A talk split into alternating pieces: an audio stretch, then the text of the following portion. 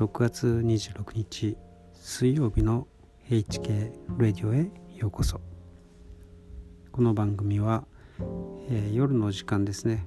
あんまりスマホをタップしてスクロールしてタップしてスクロールしてとやらないようにですね、えー、過ごすためになるべく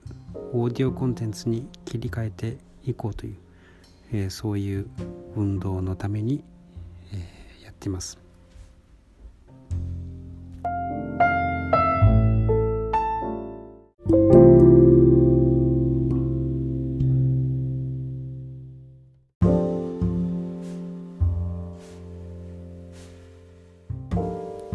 今日はミニマリズムについて話そうと思っています。えー、っとですねまあ先ほども話しましたがこのスマホをタップしてスクロールしてタップしてっていうふうにですねこの夜の時間にやるとお仕事でですね一日疲れてきたのにもっと目とですね脳また首肩など疲れさせてしまいますね。でその悪循環というのはまあ自分が悪いわけではないんですね。まあ、必ずしも自分が悪いわけではないんですね。なぜならばあ SNS の会社というのはですねあえて、えー、依存になるようにですねエンジニアがあ最初からそのように、えー、仕組んで、えー、デザインしたわけですですので、えー、スマホのようにですね手元にあっていつでも触れるものとなるとですね強烈な依存性があるわけです、え実は、えー、この SNS のアプリはですねえ、スロットマシンの仕組みをそのまま使ったと言っています。ですので、えー、スロットマシンの場合はですね、えー、そこまでいかないとできないですよね。ところがスマホはもう自分の手の中にあります。ですので、えー、本当になんとかですねえ、別の習慣を作ってあげないと。なかなかその依存症からですね脱出できないんじゃないかと思うわけです。まあ、これはですね恥ずかしながら僕にも言っていることなんですね。僕自身も気が付くとこうスマホに手がいってしまうえー、そしてそれを何とかしたいと思ってるんですね。でミニマリストってというと本当に物を極限まで減らしてっていうふうに、えー、YouTube 動画なんかでよく見かけますがでもそれもどうなのかなと思うわけです。先週も話しましたけれども自分の好きなことかですね、えー、やりたいことというのが明確にあって、えー、それを長くやりたいたくさんやりたい。そのために他のものを、え、捨てていくというですね。そういう選択の結果ですね。えー、ミニマリストとなっていくというのはあちゃんと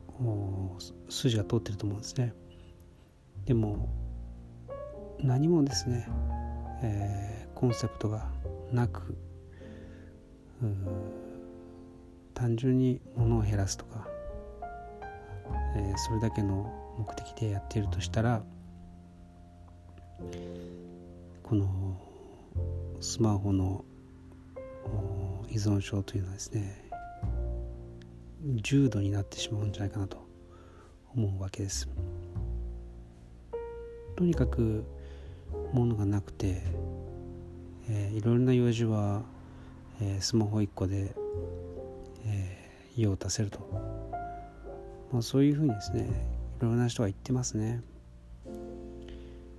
ということは、まあ、何でもスマホでやるわけだから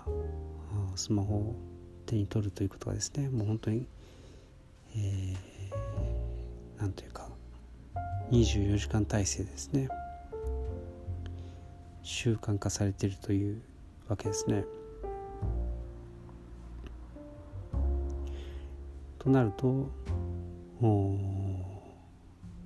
ミニマリストとしてもですね非常に、え不健康なミニマリストになってしまうと思いますなので単純にものを減らす、まあ、それだけでもあの今までのですね自分の考え方が変わるという意味では非常に有意義なことだとは思いますが、えー、やはり自分のやりたいこととか、えー自分の時間の過ごし方というのをちゃんとですね、え考えておかないと本当にスマホの依存症重度の依存症にですね陥ってしまってもおかしくないと思いますね。まあ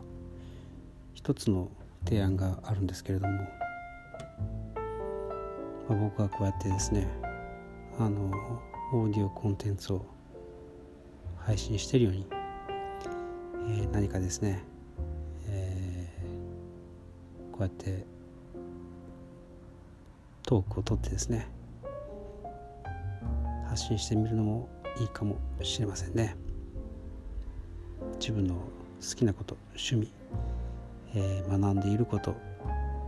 まあ何でもいいです。スマホをですねずっと眺めているよりは、えー、今度自分が発信する側に立つ。ということをしてみると全く